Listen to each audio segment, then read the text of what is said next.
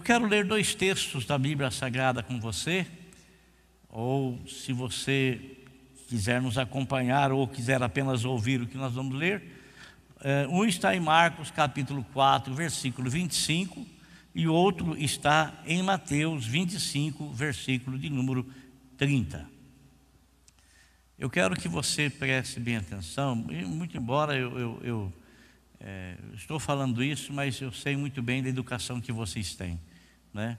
Os irmãos aqui, graças a Deus, é, a gente, eu, eu, sinto orgulho, sabe? De sempre, orgulho nesse sentido, logicamente, né? De, da educação que os irmãos têm aqui na igreja, de, de, do respeito e reverência que vocês têm. Que Deus abençoe muito todos vocês em nome de Jesus, viu? É, está escrito assim no livro de Marcos, capítulo 4, versículo 25. A quem tem, mais lhe será dado. De quem não tiver, até o que tem lhe será tirado. Mateus 25, 30. E lancem fora o servo inútil nas trevas, onde haverá choro e ranger de dentes. A colheita é de acordo com a semeadura. Eu quero orar nesse momento. Senhor Deus, nos ajude a falar do teu nome e da tua palavra. Amém. Irmãos, o apóstolo São Paulo, ele escreveu várias cartas e o destino era as igrejas aonde ele foi a pessoa que transmitiu o evangelho e que formou essas igrejas em determinados locais, em determinadas cidades. Ele, em Filipos, foi ele que abriu Laodiceia, em, Tessalonicense, uh, em Éfeso. E ele também escreveu uma carta para a igreja onde ele foi pastor, na, cidade, na Galácia, aos Gálatas. E nesta carta, no versículo, no capítulo número 6, versículo de número 7, ele escreveu assim: Não se deixem enganar. Não se deixem enganar. É como se ele estivesse dizendo assim: está em vocês o permitir ou não. Está em vocês se permitirem serem engodados ou não. É, você se lembra quando Felipe achou o Senhor Jesus Cristo e ele apressadamente ele foi notificar a Natanael. Eu vou falar para Natanael, Natanael é meu amigo e nós sempre estávamos conversando a respeito do Messias e agora eu achei o Messias. Não é certo ficar calado sem levar essa boa nova para ele. E ele foi lá e falou para Natanael: Natanael, achei o Messias. Ah, porventura eles estavam esperando, eles estavam esperando a volta, a vinda do Senhor, estavam esperando. Não era porventura para Natanael se encher e falar, nossa, onde é que ele está aí? Não, Natanael não teve nenhuma reação. Ele não, não permitiu que aquela palavra trouxesse nenhuma emoção nele. Ele apenas perguntou: da onde é que ele vem? Aí Felipe, ele vem de, de Nazaré. Nazaré Olha lá, Nazaré não surgiu nenhum, nenhum profeta de renome, nenhum profeta importante. Você acha que o Messias vai virar de lá, está vindo de lá? Né? Então, Natanael, naquilo que ele se expressou, ele deu o saber para Filipe que ele conhecia a Bíblia, ele conhecia a palavra de Deus, ele sabia a, da biografia dos profetas, sabia de onde tinham vindo os profetas. Então, Filipe não teve como argumentar com ele. Não teve. Por quê? Porque Natanael nos parece que era uma pessoa muito mais instruída do que Filipe. Consequentemente, não podendo argumentar, não houve outra coisa a fazer a não ser dizer: então vem ver. Então, levou até a presença de Jesus para que ele pudesse comprovar que o Messias estava ali, como na verdade comprovou. Então, não era uma pessoa fácil de ser engodada, de ser enrolada. Irmãos, nós estamos vivendo dias difíceis da igreja, muito difícil. é, são dias que foram profetizados, dias que foram profetizados com respeito à volta do Senhor Jesus Cristo, com muitos sinais, como nós estamos vendo e ouvindo aí acontecer. Mas há profecias também concernente à igreja, a situação espiritual da igreja quando próximo está a, a volta do Senhor Jesus Cristo. E que profecias são essas? Você sabe que não houve um evangelista que, que, que, que falou mais, que escreveu mais a respeito da volta do Senhor, de parábolas concernentes a esta volta, do que Mateus. Mateus, ele olhou para o Senhor Jesus Cristo e ele escreveu a respeito de Jesus como o rei que ascendeu aos céus, mas que voltará para buscar a sua igreja. Mas nesse ascender aos céus, e quando estivesse próximo à vinda, haveria muitos sinais, muitos sinais que comprovaria e que traria um alerta para a igreja concernente o retorno do Senhor Jesus para buscar a sua igreja. E ele fez, e ele escreveu algo que o Senhor Jesus Cristo anunciou, como por exemplo, a parábola das dez virgens a parábola das dez virgens. Isso é todas aquelas virgens que simboliza a igreja, que simboliza o povo de Deus, todas elas sabiam que o rei estava para chegar, que o noivo estava para chegar. A Bíblia fala que cinco delas eram pessoas prudentes. O que é pessoa prudente? Pessoa que se prepara para algo que está para acontecer. E cinco eram imprudentes. O que, que é cinco imprudentes? Imprudentes é uma pessoa que sabe de algo que vai acontecer, mas não se prepara. Ela acha que não há necessidade de uma preparação. E de que, de qualquer forma, ela sabe que o noivo vai chegar e que ela vai entrar junto com o noivo e pronto, nas bodas do noivo e pronto, acabou. Mas, irmãos, se nós levarmos, levarmos em porcentagem, e falarmos assim que cinco prudentes entraram para as bodas com o noivo e cinco prudentes foram deixadas do lado de fora, não tiveram acesso, nós vamos assim pôr a igreja como 50% que vai entrar com Jesus e 50% que vai ficar para a grande tribulação. Isso também a gente nota quando o Senhor Jesus Cristo disse: oh, estarão duas pessoas no campo. É, no campo, ninguém trabalha à noite num campo. Ninguém trabalha à noite num campo. É, quando o Senhor Jesus Cristo ele, ele contou essa parábola, ele estava relacionando com a época dele, com o dia dele. Então não havia turno de pessoas que trabalhassem à noite, não havia indústrias, né? E como hoje nós vemos, tem pessoas que trabalham em vários horários, né? vários horários. Mas ele disse: estariam duas pessoas no campo. Então, duas. Uma foi tomada e outra foi largada. 50%. Estariam dois numa cama, descansando. Um seria tomado e outro seria deixado. 50%. Metade. Será que hoje metade da igreja está sendo prudente e metade da igreja está sendo totalmente imprudente? Será que hoje, se o Senhor Jesus Cristo voltasse agora, nós todos que estamos aqui dentro sabemos que Ele vai voltar? A igreja brasileira, ela sabe que o Senhor Jesus Cristo vai voltar.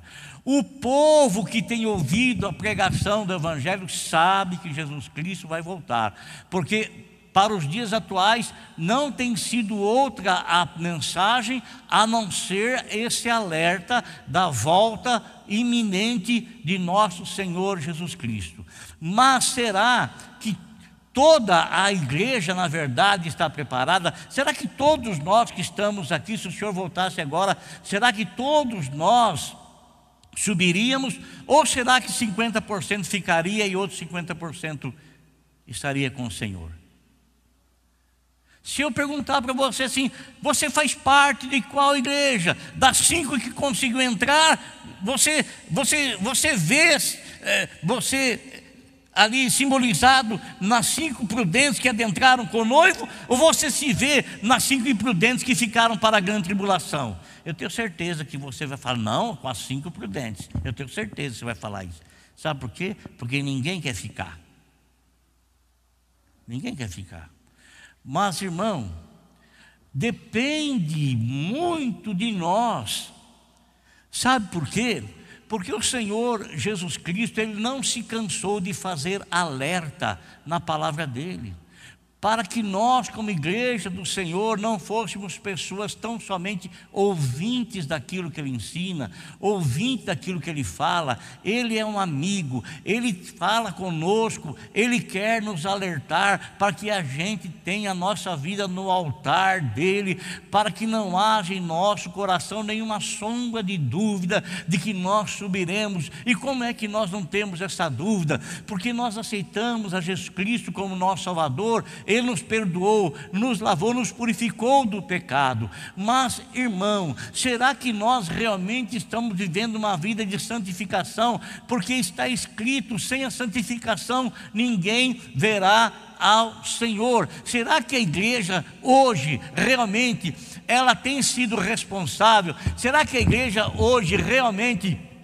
ela tem estado com o coração no altar de Deus, com reverência, com respeito. Será que a igreja hoje realmente ela tem essa afirmação no coração de estar se preparando para a volta do Senhor? Ou será que apenas ela sabe que vai acontecer e ela acha que ela não precisa fazer absolutamente nada?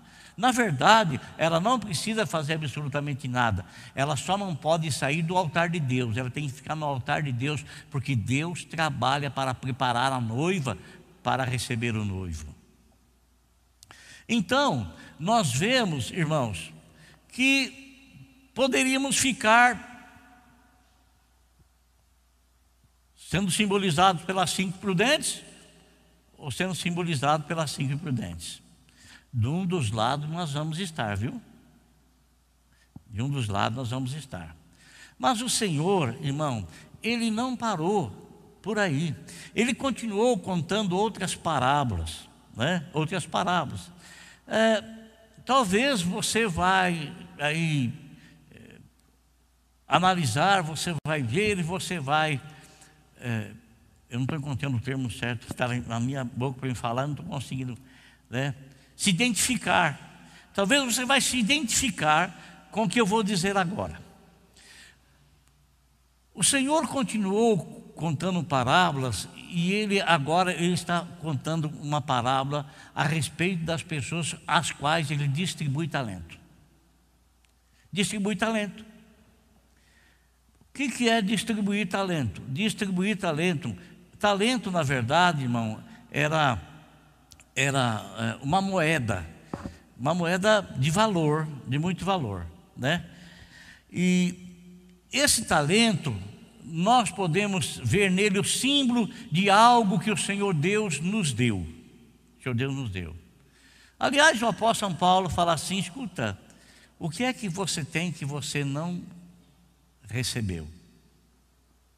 O que é que nós temos que nós não temos? O que é que nós trouxemos quando nós nascemos? Trouxemos o quê? Nada.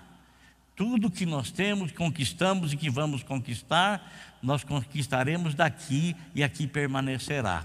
Né? Nos é emprestado por um período de tempo, enquanto a gente estiver vivendo aqui. A única coisa, amado irmão, que o Senhor nos dá e que perdurará para sempre, que nós sairemos daqui, nós levaremos, é isso: a salvação eterna.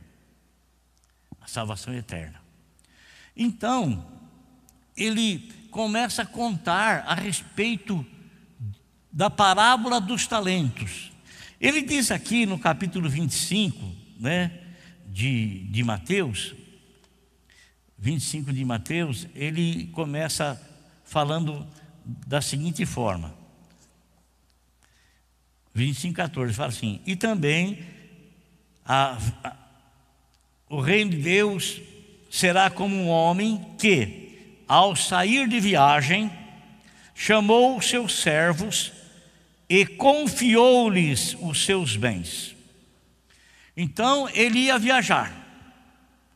Então ele chama servos dele. E ao ele chamar os servos, ele mostra ter confiança nessas pessoas. E essa de confiança é demonstrada através do quê? Porque ele entrega talentos para essa pessoa, talentos, coisas de valor. Coisas de valor. Não existe nada mais valoroso, nada mais precioso do que a nossa salvação. E quando nós a recebemos por, por vontade de Deus, e quero que você preste atenção, olha, quando ele fala que ele nos chamou, está querendo dizer que não fomos nós que chamamos por ele, mas ele nos chamou porque ele veio buscar e salvar o que estava perdido. Não fomos nós que o encontramos porque não era ele que estava perdido, nós é que estávamos perdidos, ele foi quem nos encontrou. Ele te encontrou, não foi você que encontrou Jesus. Encontra-se o que está perdido, e ele veio buscar e salvar o que estava perdido, que era o homem. Então o homem foi encontrado pelo Senhor, e uma vez encontrado pelo Senhor, o Senhor deu-lhe a salvação. Um excelente talento, precioso talento. É como uma receita em que você é, você saboreou, mas que você recebe uma ordem de dividir essa receita com outras pessoas, de passar essa receita à frente, de você não guardá-la somente para si, mas levar adiante, levar à, à frente. Ele chama essas pessoas e ele então dá para uma, e ele dá para essas três pessoas conforme a capacidade de cada um.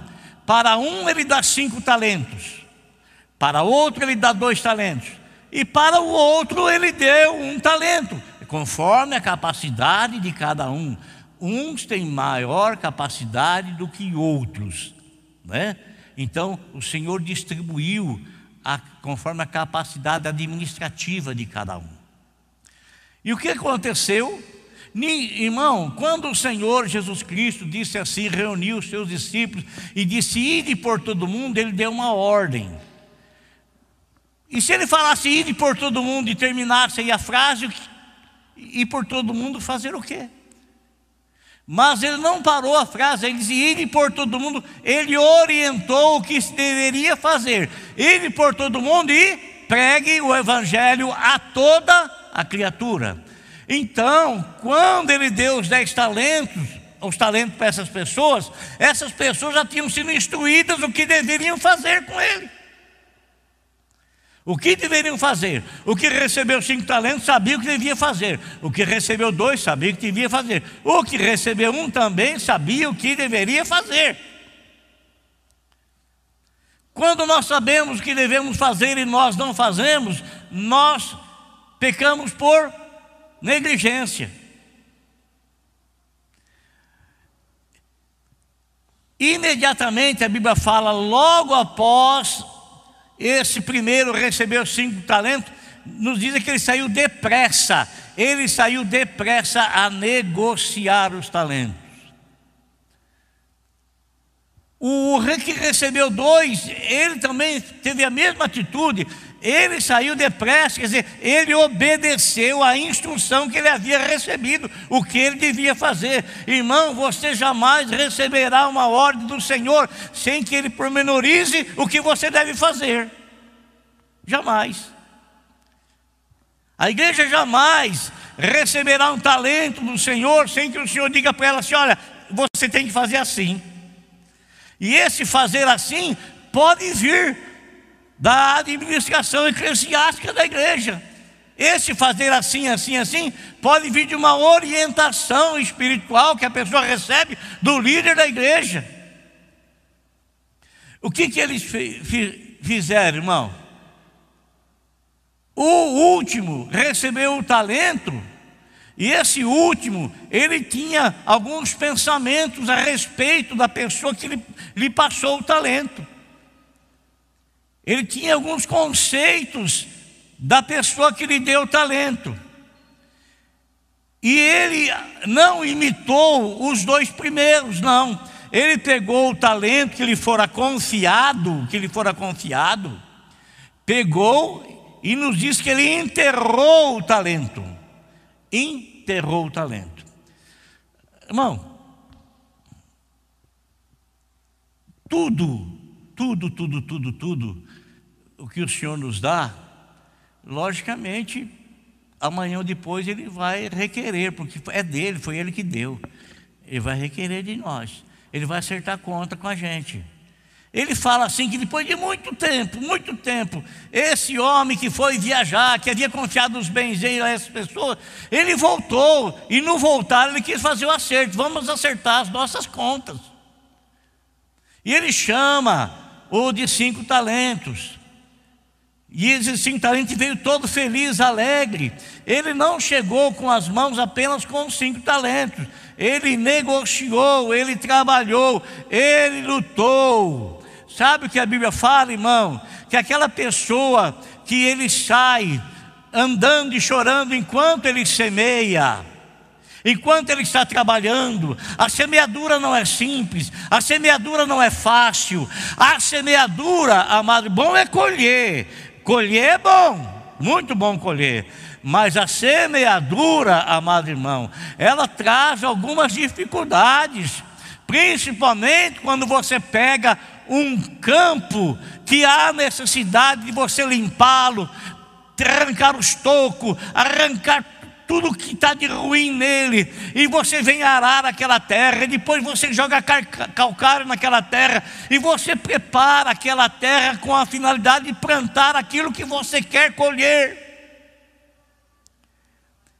Então, ele veio todo feliz, alegre. Olha aqui, Senhor, o Senhor me deu cinco talentos, eu trouxe mais cinco. Eu granjeei, eu lutei, eu batalhei, eu não fiquei apenas com cinco que pertencia, eu trouxe mais cinco.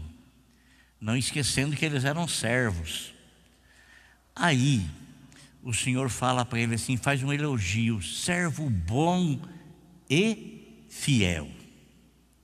Servo bom e fiel. Você foi fiel no pouco, então sobre o muito eu vou te colocar. Fez o elogio e trouxe uma recompensa. Você foi fiel no pouco, sobre muito vou te colocar. Entra na alegria do seu Senhor. Outro que recebeu dois foi a mesma atitude, veio com os dois talentos, Senhor, está aqui os dois talentos, o Senhor me deu dois, eu granjei outros dois, eu tenho quatro talentos dobrou o talento. Dobrou. Mesma coisa, o Senhor o elogiou, o Senhor dele o elogiou e lhe deu uma recompensa: servo bom e fiel. Foste fiel no pouco, sobre muito te colocarei. Entra no gozo do seu Senhor. Irmãos,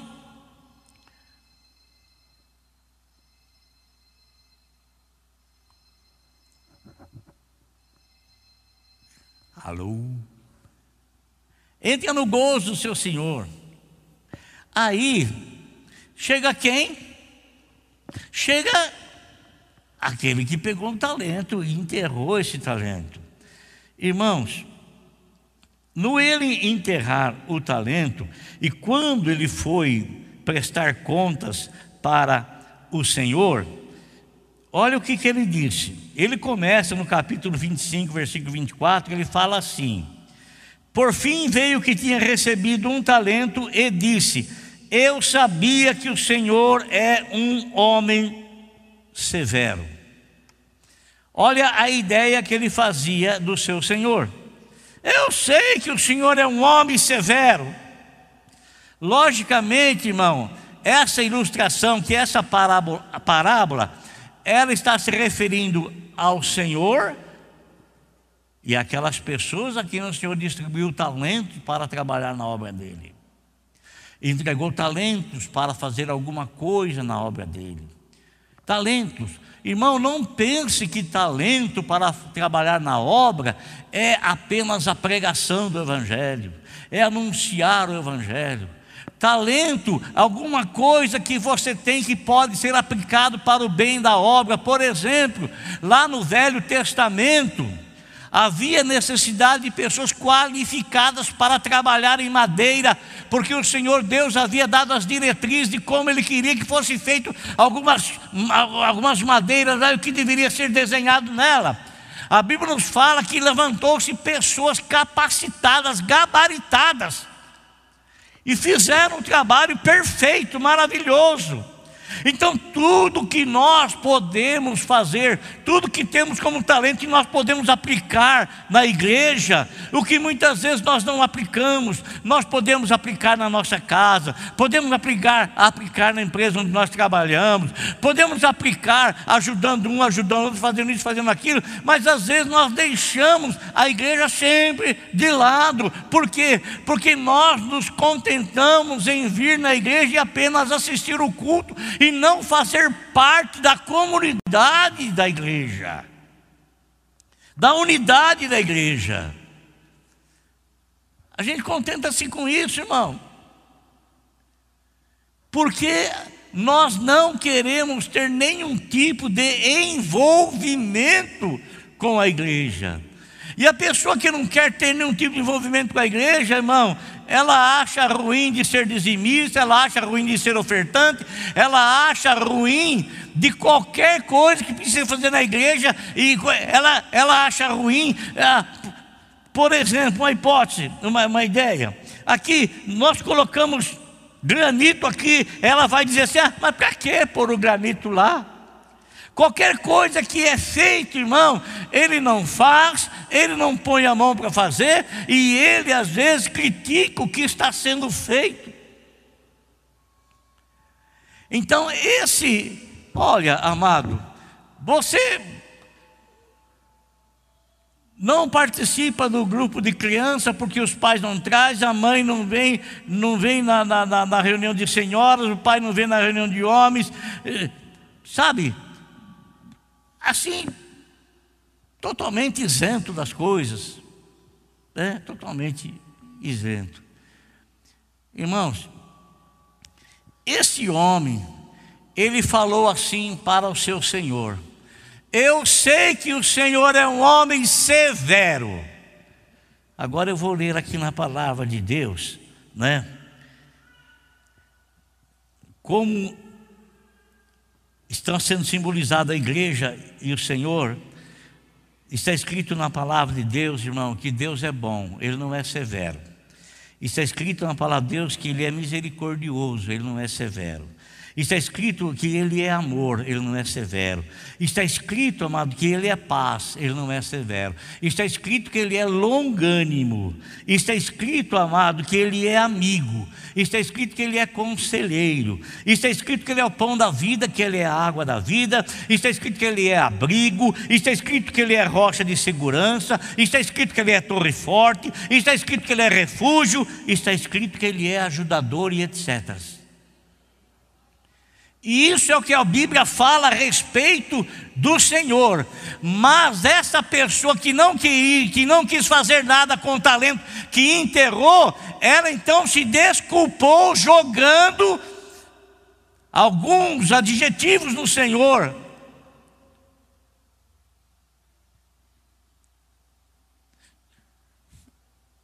Taxando daquilo que ele não era.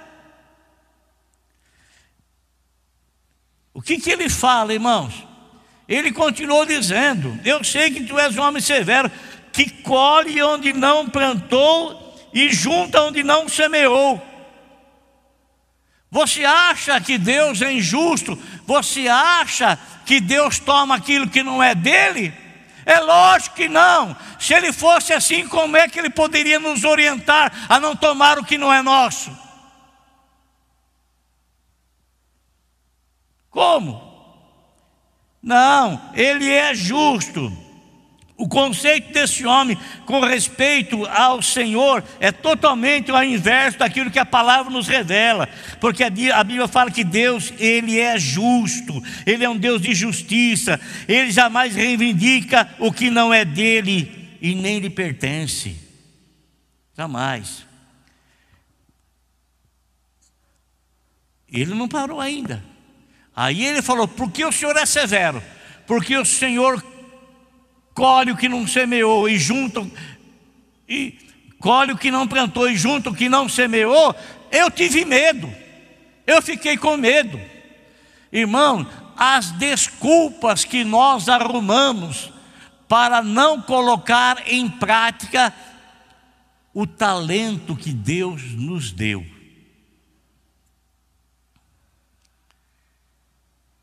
Arrumamos muitas desculpas para não colocar em prática o talento que Deus nos deu.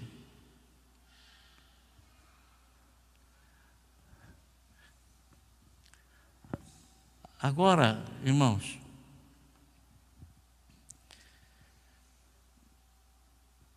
pergunto uma coisa para você. Adão, ele tinha uma ideia a respeito de Deus quando Deus o criou. Depois que ele pecou, ele começou a fugir de Deus. Se afastou de Deus, fugiu de Deus. Eu não. Eu quero encerrar essa mensagem com os dois versículos que eu li como texto.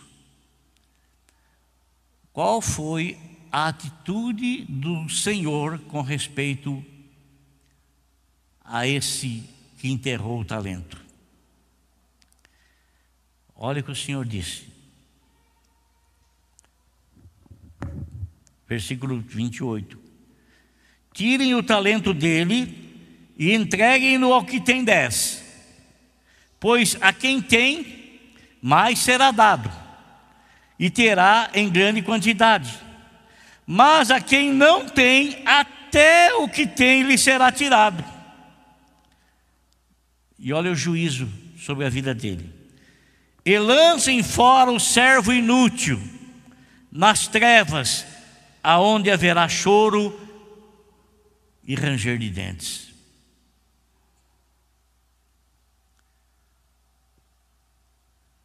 Amém, irmãos? Glória a Deus. Eu quero que vocês entendam, em nome de Jesus. Eu quero que vocês compreendam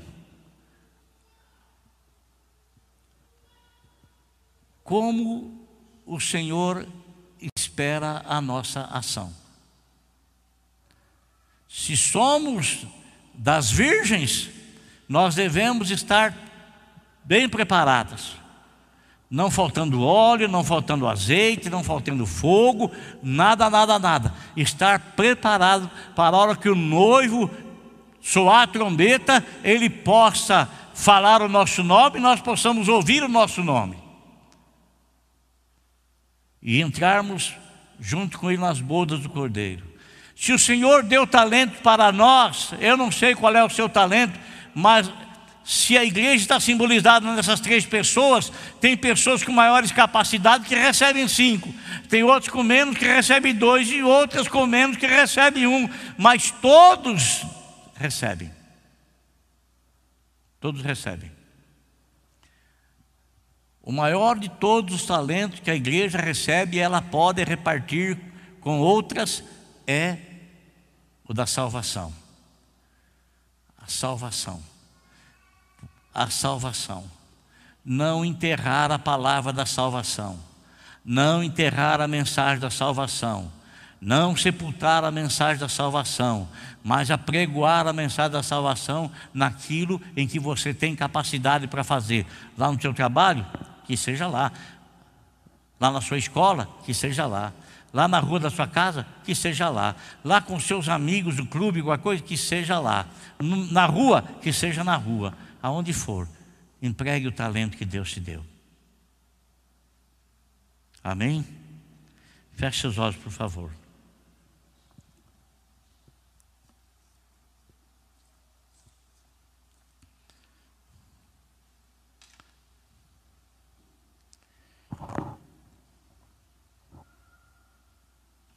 Senhor nosso Deus e nosso Pai, em nome de Jesus.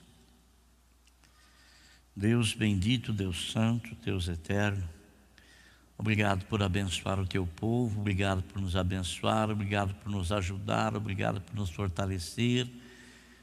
Meu Deus, agora nós estamos é, trazendo uma meditação, Senhor, e nessa meditação a responsabilidade com a qual o Senhor, ó Deus, Pai querido, é, tem entregue a nós determinadas coisas, Senhor, que venhamos atuar e agir com responsabilidade nelas, em nome de Jesus. Abençoa, Senhor, a tua igreja, abençoa o teu povo, abençoa os amigos que estão nos assistindo, onde eles estiverem. Põe a tua mão sobre eles, ó Deus, em nome de Jesus, Pai. Ajuda-os, Pai. Abençoa-os, Deus. Guarda-os, ó Senhor. Livra-os do mal, Senhor. E dá, Senhor, constante vitória a eles, vivendo no Senhor, para a tua honra e glória. Amém.